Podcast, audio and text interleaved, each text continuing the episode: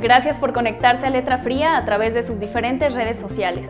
Mi nombre es Esther Armenta. Bienvenidos al corte informativo patrocinado por Nissan Rancagua y Exportaciones Cepeda.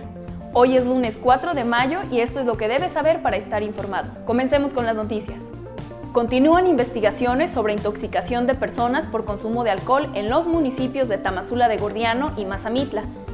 La Secretaría de Salud Jalisco, junto con la Comisión para la Protección contra Riesgos Sanitarios del Estado de Jalisco, COPRISJAL, y la Fiscalía del Estado continúan con el operativo implementado desde el pasado 27 de abril. Al 2 de mayo, personal de la Coprisjal ha realizado 190 visitas de verificación a establecimientos como abarroteras, mini super y otros, para constatar que el producto comercializado cumple con las normas de etiqueta y envase y asegurar aquel asociado con el evento adverso o incumplimiento. Es importante reiterar a toda la población su apoyo para que por ningún motivo consuma este tipo de producto. Dada la naturaleza artesanal de los licores, estos carecen de un control de calidad que les permita identificar su lote, fecha de elaboración, valores nutrimentales, ingredientes y en general la rastreabilidad del mismo. Jalisco incrementa número de casos por COVID-19 durante el fin de semana. Este domingo se notificaron 30 casos nuevos y una defunción más relacionada a coronavirus. Con dichos contagios se acumulan 417 casos confirmados en el estado, reconocidos en la plataforma del Sistema Nacional de Vigilancia Epidemiológica. A la fecha se han estudiado casos en los 125 municipios del estado, confirmándose contagios en 33 de ellos.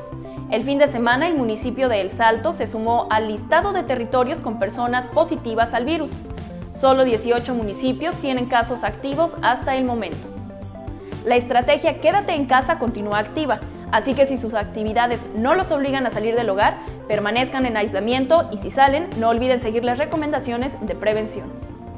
Durante el fin de semana también se dio a conocer el resultado negativo de la prueba PCR a dos internos del complejo penitenciario de Puente Grande.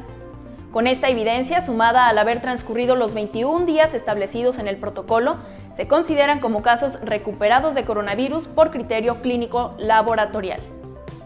Con la búsqueda intencionada de casos en el complejo penitenciario de Puente Grande, se identificaron dos nuevos casos positivos, mismos que sumados a los 58 casos reportados en días previos, suman un total de 60 casos positivos.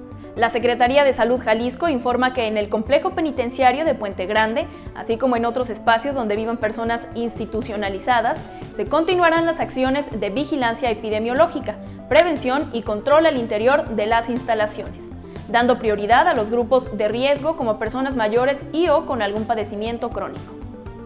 La reserva de la biosfera de Manantlán es afectada por dos incendios forestales que se encuentran activos dentro del polígono del área natural protegida.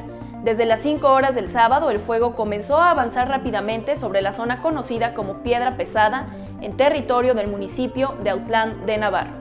El incendio en piedra pesada no es el único activo en este momento en la reserva de la biosfera Sierra de Manantlán. En Cuautitlán de García Barragán, 24 brigadistas combaten un incendio de gran magnitud desde ayer domingo a las 17 horas en el paraje El Portezuelo de las Ollitas. En la costa sur, la Huerta registra un incendio activo en el Cerro La Bola que comenzó ayer domingo a las 17 horas, al igual que el de El Portezuelo de las Ollitas en Cuautitlán. La información del corte termina aquí. Para conocer más información visiten el portal de Letra Fría y sus redes sociales.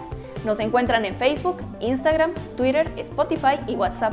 Nos despedimos Israel Aguilar en cámara y al frente Esther Armenta. En redacción, todo el equipo de Letra Fría. Nos vemos mañana.